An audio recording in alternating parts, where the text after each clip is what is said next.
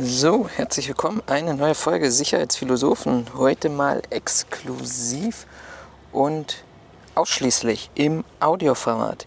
Herzlich willkommen hier von, und das sollte ich vielleicht mal an dieser Stelle beschreiben, einer wunderbaren, traumhaften, im Sonnenschein gelegenen Kulisse, dem Berliner Olympiastadion, was sich hinter mir ja, aufbäumt, auftürmt in seinem wirklich sehr, sehr imposanten ja, Bauwerk in seiner ganzen Pracht. Herzlich willkommen zu dem ersten Teil der Review der EBIT-Fachtagung, die heute und morgen, also am 19. und am 20. Oktober hier in Berlin im Berliner Olympiastadion stattfindet. Die siebte Fachtagung im achten Jahr ähm, ausgelassen letztes Jahr natürlich Corona bedingt und hier vielleicht auch so ein paar Rahmenbedingungen. Wir haben 250 Teilnehmer, die sich hier angemeldet haben, 36 Sprecher, Moderatoren, Diskutanten, ähm, 25 Panels und 6 Themen. Alles das kann natürlich nur stattfinden, weil in diesem Kontext die 3G-Regel angewendet und wird und greift äh, auch als Erlaubnis durch die Behörden hier in Berlin. Hier tatsächlich muss man an dieser Stelle sagen 3G plus aufgrund des Umstandes und der Tatsache, dass ähm, alle die, die einen Nachweis bringen, hier auch nochmal getestet werden müssen. Das Motto der siebten Fachtagung, und das ist so ein bisschen die Zusammenfassung, die Rückschau heute schon mal auf die erste Hälfte des Tages vor der Mittagspause, Restart, Reorganization and Resilience, also Neubeginn, Neustarten, Neuorganisation und ja, Resilienz, Standfestigkeit. Ähm, begonnen hat die Tagung heute um ähm, 9.30 Uhr eröffnet von Sabine Funk. Die ein oder anderen werden sie kennen. Und sie warf gleich ein paar Fragen auf. Ein paar Fragen natürlich im Kontext Corona, aber auch in Richtung der Fragen ähm, bezogen auf die Veranstaltungsbranche. Starten wir mal mit Fra den Fragen zur, zur, ja, zu dieser Fachtagung, zu dieser Veranstaltung, die ohne Zweifel tatsächlich auch wahrscheinlich viele Fragen sind, die sich auch viele Veranstalter, Restaurantbetreiber, Gastronomen vielleicht stellen. Kommen die Besucher? Ja, hier können wir sagen, sie kommen, 250 Teilnehmer können überhaupt die Kosten getragen werden? Viele sind ja in den letzten 18 Monaten davon abhängig gewesen. Von sozialen Leistungen sind vielleicht in Hartz IV, Überbrückungshilfen oder ähnliches gekommen, wo natürlich jetzt nicht mit dem Beginn des, ja, normalerweise würde man sagen, Messeherbstes, Seminarherbstes, Tagungsherbstes, ähm, das Geld so auf der hohen Kante liegt, dass man ähm, vielleicht das Geld auch für so eine Veranstaltung ausgibt. Und vor allem, und diese Frage fand ich insofern ganz spannend, nämlich die Fragestellung, ähm, wie hat sich denn das Besucherklientel möglicherweise verändert? Ähm, weil ganz viele, so berichtete sie, ähm, sind tatsächlich möglicherweise wieder ähm, aus dieser Branche ausgeschieden und wer so ein bisschen mich in den sozialen Medien verfolgt, der wird festgestellt haben, dazu habe ich heute früher einen Beitrag auf Twitter gepostet, wo es genau darum ging, ähm, weil Großbritannien da momentan nicht nur mit den LKWs, sondern auch vor allem im Bereich der Türsteherszene ganz, ganz enorme und große Schwierigkeiten hat. Das war so dieser Fragenblock, glaube ich, den sich alle heute irgendwie stellen. Und ähm, der zweite Fragenblock ist, wie starten wir in die Post-Corona-Phase? Und diese Fragen lassen sich auch wiederum davon ableiten, nämlich ähm, von den Aspekten und von den Themen, die wir haben, aus dem ersten Frageblock und dort ganz wesentlich die Frage, naja, wer ist denn eigentlich noch da? Und diese Frage, glaube ich, müssen wir uns umso mehr und so deutlicher stellen, je näher wir praktisch dem Öffnungsstrategien, den Öffnungen folgen. Ähm, bei allen steht da die Frage, hat sie so ein bisschen dargestellt und präsentiert, einfach weitermachen, als wäre nichts passiert. Und wenn ja, mit welchem Personal, mit welchem Partner, mit welcher Kompetenz eigentlich? Äh, und unter welcher Berücksichtigung der Nöte, der, ja, des veränderten gesellschaftlichen Miteinanders, den ähm, Veränderungen, die wir allesamt haben, politischen, gesetzlichen Veränderungen, die Gewöhnung vielleicht auch an ja, zu Hause bleiben, Fernseh schauen, ähm, weniger soziale Kontakte. Und ganz wichtig, und das stellte sie auch nochmal sehr deutlich dar, ist die Frage, haben wir überhaupt die Routinen und was haben wir eigentlich an dieser Stelle gelernt oder verlernt vielmehr, ähm, nämlich bezogen auf den Hinweis, den ich gerade eben schon mal gesagt hatte, was sie angedeutet hatte, unsere Kompetenz ist möglicherweise aus dem Security Management ab, ja, weggegangen, abgeleitet worden, weil eben die Jobs, die Funktionen, die Bezahlungen nicht da gewesen sind. Und dann möglicherweise viele sich gedacht haben, ich muss doch meine ähm, ja, Familie ernähren, meinen Unterhalt bestreiten und suche mir da tatsächlich einen anderen Job. Das belegte sie auch tatsächlich mit dem einen oder anderen Hinweis darauf, dass sie in der Veranstaltungsvorbereitung natürlich dann auch äh, ehemalige Besucher und Teilnehmer der Fachtagung angerufen oder ihr Team angerufen und besprochen hat. Und dort ganz oft eben genau dieser Hinweis kam, nee, wir sind gar nicht mehr in der Veranstaltungsbranche, wir konnten dort nicht 18 Monate lang arbeiten, wir haben uns was anderes gesucht, wir sind raus. Diese Fragestellungen leiteten über zu der Keynote, gesprochen von Chris Kemp, der ursprünglicherweise ähm, einen Vortrag zu den Erfahrungen und ähm, den ersten Einschätzungen rund um das Thema Manchester-Attentat geben sollte. Aufgrund von Reiserestriktionen ähm, hat er eine Keynote eingesprochen.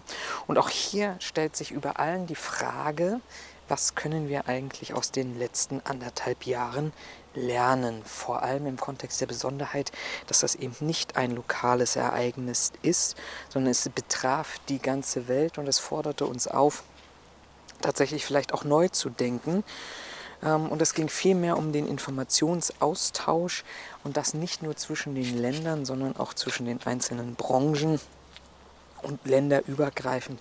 Als Beispiel nannte er hier, dass der englische Fußball, die englische Fußballliga, sich eine Menge von der deutschen Fußballliga abgeschaut hat.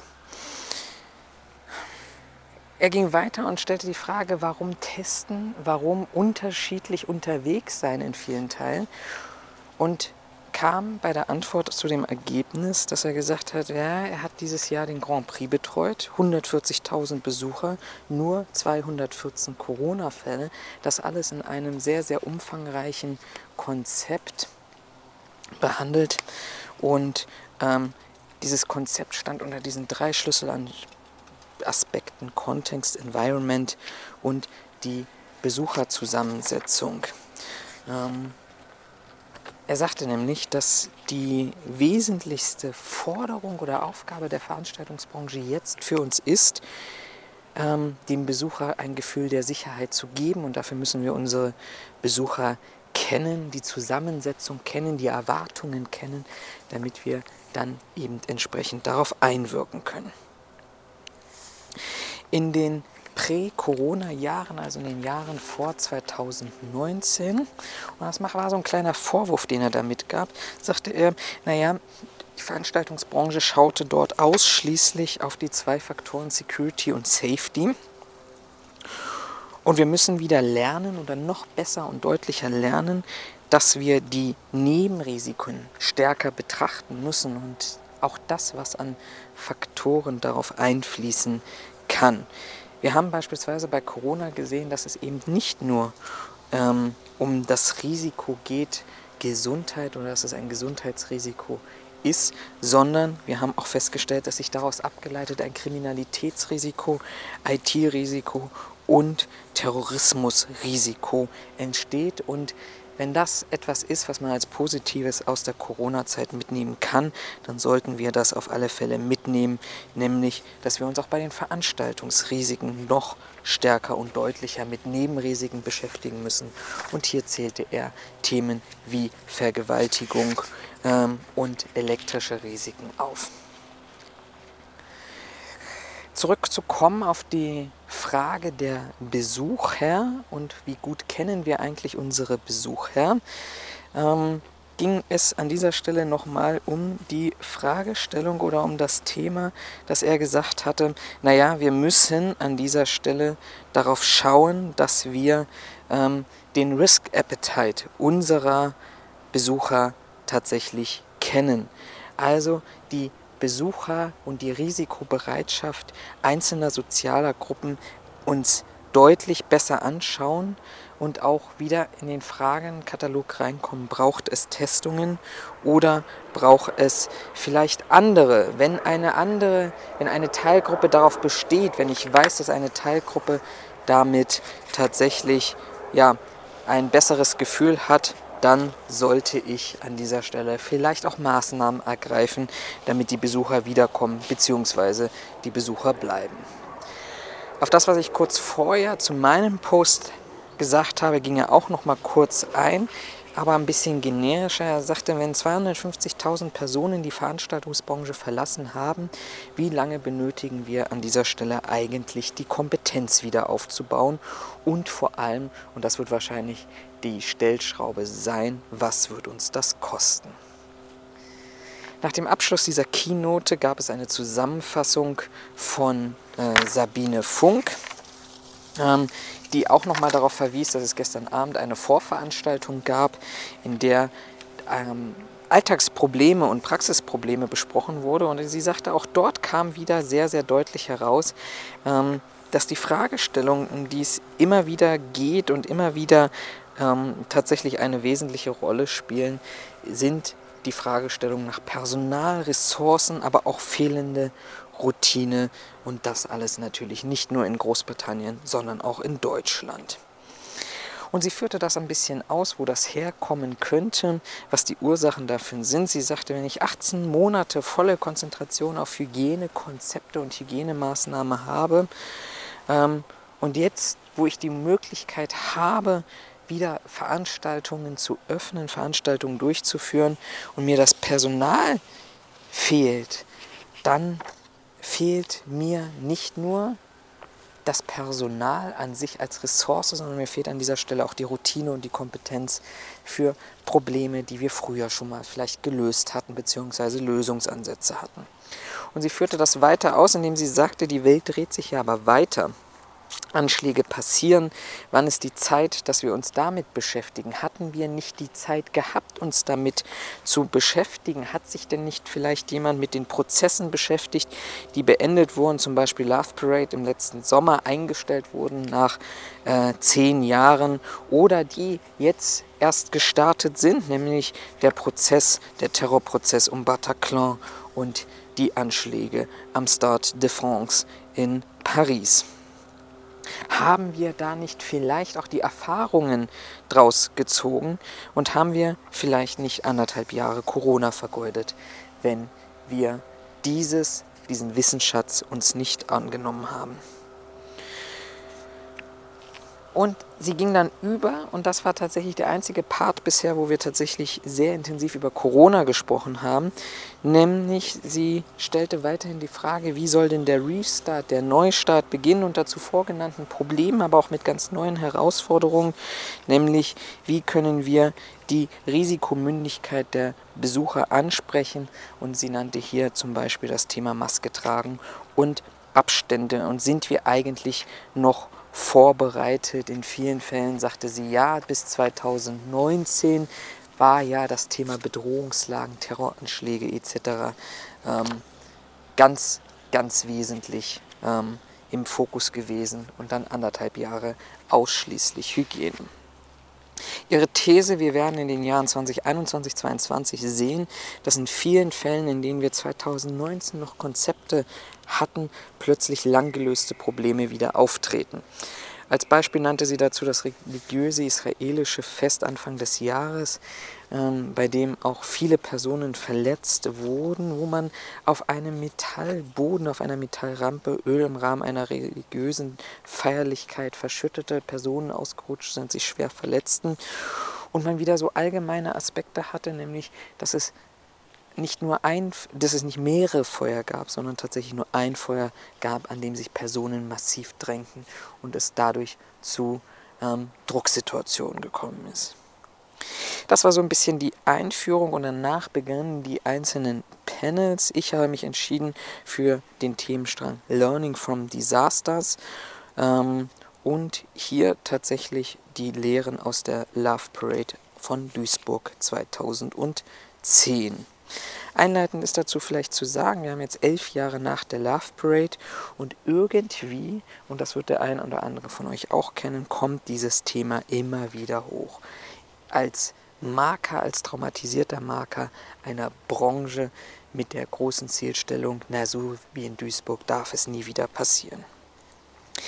Referent dieses Themenstrangs war Professor Dr. Jürgen Gerlach, der für die Staatsanwaltschaft im Gerichtsverfahren das Gutachten geschrieben hat, insgesamt 3800 Seiten. Er ist Professor im Lehr- und Forschungsgebiet Straßenverkehrsplanung und Technik und präsentierte uns in diesem Themenstrang die Ergebnisse von vier Jahren Arbeit. Vortragsbeginn lag, legte nochmal einen Schwerpunkt darauf auf eine Rückschau, nämlich ähm, die Fragestellung, wo kommen wir eigentlich her und wie ist es dann passiert. Und er legte nochmal einen starken Fokus darauf, die Themen, warum denn die Love Parade überhaupt nach Duisburg gekommen ist. Bochum hatte ja zuvor abgelehnt, ähm, aufgrund der Thematik überfüllte Bahnhöfe. Ähm, und in Duisburg, und das vielleicht so als erster Lernfaktor, war auch ein sehr, sehr schwerer oder ein starker Schwerpunkt auf dem Bahnhof Duisburg gesetzt. Die Love Parade, von vornherein bekannt als eine dynamisch geplante Veranstaltung mit Personenfluss in ständiger Bewegung, mit Fahrzeugen, die auf einem eingezäunten Gelände im Kreis fuhren, das sogenannte Floating. Und das setzte voraus die Erkenntnis, dass wir von Beginn an eine sehr, sehr hohe Gefahrenlage hatten, die nicht abstrakt wäre und die These oder die Aussage, die Veranstaltung hätte überhaupt gar nicht beginnen und stattfinden dürfen. Er zeigt uns ein kurzes Video aus einem Filmausschnitt, in dem ähm, ein Polizist zu Wort kam, der sagte, dieser Einsatz war geprägt gewesen von der Zielstellung vor die Lage zu kommen und er beschrieb sehr deutlich, dass für jedes gelöste Problem ein neues Problem hinzukam, inklusive der Überforderung für die Polizeibeamten. Die Besonderheit hier und an dieser Stelle tatsächlich, wenn wir das mal vergleichen, die Veranstaltungsorte, wie bereits angesprochen, dann war Berlin offen im Tiergarten mit Entfluchtungsmöglichkeiten in die unterschiedlichen Richtungen und Duisburg eingegrenzt. Der Rampenkopf, nicht wie manchmal auch in den Medien beschrieben, der Tunnel als neuralgischer Punkt identifiziert. Von der Rampe kommen, werden die Besucher auf, von den Floats gestoppt. Etwas auch, weil er sagt, das hätte man erkennen müssen, wenn ich einen Strom zuführe, einem langsameren Strom, dann werden die Personen gestoppt, dann kommt es zu Stausituationen mit aufgrund der anderen Geschwindigkeit. Ähm, und dann ging es eigentlich über und direkt über in ein Kommunikationsproblem beziehungsweise auch ein Entscheidungsproblem. Ähm, denn die erste Entscheidung war, wir stoppen den Zufluss von außen von zwei Seiten über den westlichen Eingang und über den östlichen Eingang, was man nicht davon oder daran gedacht hat, dass es natürlich dann an diesen engen Stellen auch wieder zu Rückstausituationen kommt und dass der Druck auf die Vorderen, die an der Vereinzelungsanlage stehen, sehr, sehr stark wird. Zusätzliche Herausforderung, das vielleicht mal als rechtliche Herausforderung nochmal erwähnt, ist, dass aufgrund des eingezäunten Bereichs nicht nur die klassischen Regeln der Veranstaltungssicherheit und der Veranstaltungsgesetzgebung eine Rolle spielten, sondern es kam auch noch das Baurecht ins Spiel. Ähm, wobei wir in diesem, ähm, ja, in diesem Schnittfeld bis heute keine eindeutigen Regelungen haben. In seinem Gutachten führte er 50 verschiedene Ursachen in Planungs-, Genehmigungs-, Abnahme- und Durchführungsprozess in den Fehlern fest. Er sagte aber auch ganz klar, man muss differenzieren zwischen dem sogenannten Nebenstrang und einem Hauptstrang. Als Nebenstrang nannte er das Beispiel, dass keine Lautsprecherdurchsagen zur Verfügung standen. Ähm, das vorgesehene Fahrzeug der Polizei war defekt und traf erst am Veranstaltungsort ein, in dem Moment, wo praktisch das Kind bereits in den Brunnen gefallen war. Er sagte, es bezeichnet er als Nebenstrang, weil die Überlegung, könnte es einen zusätzlichen Einfluss haben und möglicherweise mitgewirkt haben in vor allem der sehr konkreten Situation, dass ich zwei Ströme habe, die aufeinandertreffen und nicht voneinander getrennt werden können, beispielsweise durch eine Polizeikette, könnte eine Wirkung haben, aber nicht ausschlaggebend. Den Hauptstrang sagt er, sind mehrere wesentliche Faktoren, die sich am, am Ende auf einen wesentlichen Punkt wieder zusammenführen lassen. Nämlich, diese Veranstaltung hätte an diesem Ort nicht stattfinden können und dürfen. Am Tag selber sagt er, als Hauptstrang ein unkoordiniertes Miteinander, Aufeinandertreffen, der gegenläufige Abfluss gegen den Zufluss. War das Gelände überhaupt geeignet? Vernetzte Ursachen, die hier eine Rolle spielen und am Ende des Tages sämtliche Verantwortlichen, die in dieser Veranstaltung massiv überfordert waren, hätten in dieser Lagesituation erkennen sollen, was im Vorfeld nicht erkannt wurde, nämlich dass diese Veranstaltung, dieses Veranstaltungsgelände, diese Veranstaltung an sich selber nie hätte stattfinden dürfen. Das wesentliche Ergebnis hätte sein müssen, die Veranstaltung hätte, selbst wenn die Planungsfehler, Genehmigungsfehler nicht ähm, rückgängig gemacht werden könnten, hätte abbrechen können müssen. Die Veranstaltung hätte abgebrochen werden müssen, aber ähm, auch das sagte er. Er hat mehrere Millionen Szenarien durchgespielt mit Veränderungen an den Stellschrauben. Und er sagt am Ende mit viel Fantasie, alternativen Möglichkeiten, selbst bis hin in unrealistischen Bereich, wie zum Beispiel Autobahnsperrungen, Ableitungen, Abflüsse, ähm, kommt er immer, und zwar immer wieder zu dem Ergebnis, dass die Veranstaltung vor Ort und die Nichterkennung von eigentlich zu wissenden Risiken aufgrund der Thematik, dass dieses Veranstaltungsgelände einfach nicht geeignet war, ähm, nicht hätte stattfinden dürfen.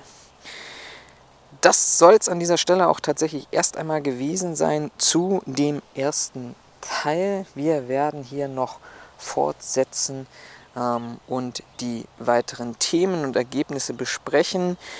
Liked für mehr Informationen, kommentiert ganz fleißig bitte an dieser Stelle und bleibt vor allem am Ball und sicher. Bis später, macht's gut, euer Florian.